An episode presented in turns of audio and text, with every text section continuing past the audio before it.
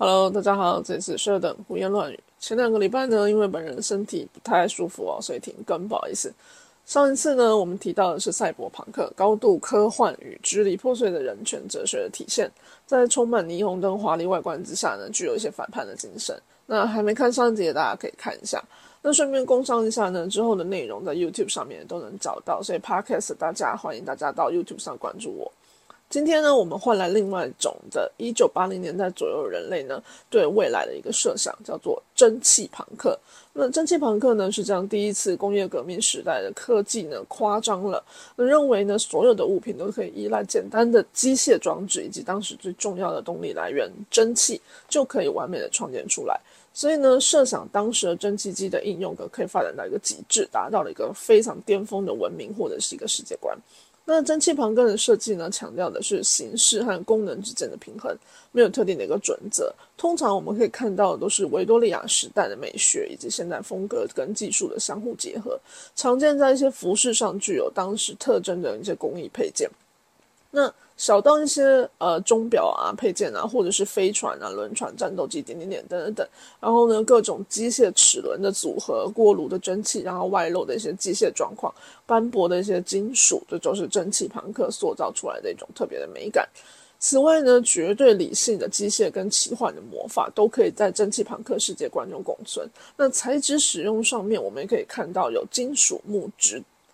呃玻璃等等的一些拼凑的组合。那蒸汽朋克的作品呢，其实诞生在有这个词出现之前哦。该类型的电影呢，最早是一九二七年的电影叫《大都会》，是重要的蒸汽朋克早期代表的作品之一。那蒸汽朋克这个词的出现呢，其实是在赛博朋克的这个变体的。那起源于二十世纪，也就是一九八零年代后期，由科幻小说作家 K.W. 杰特所创作出来的。他试图呢，跟提姆·鲍尔斯、詹姆斯·布洛克等他们。这些一些作家呢，一起共同为他们的作品寻找一个统称。那除此以外呢，现在比较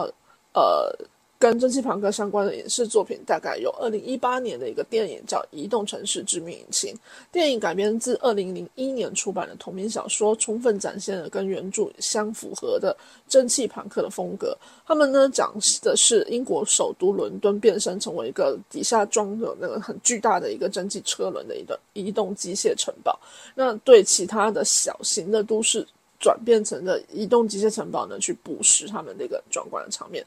那另外呢，Netflix 二零一九年推出的一个独立单元动画电影叫《爱死机器人》，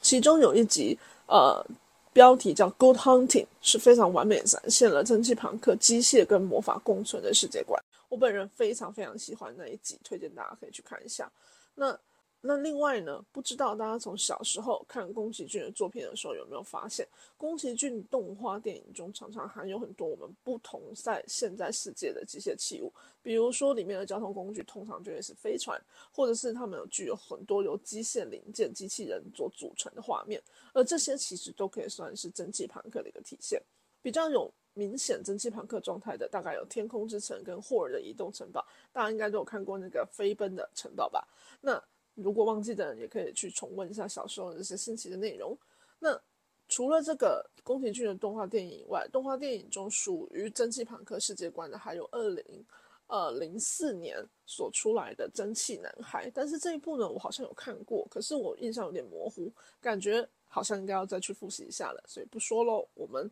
就一起去看电影吧。好，所以最后呢，不知道大家比较喜欢赛博朋克还是蒸汽朋克的风格呢？反正选择障碍的我是选不出来的。欢迎大家多多留言告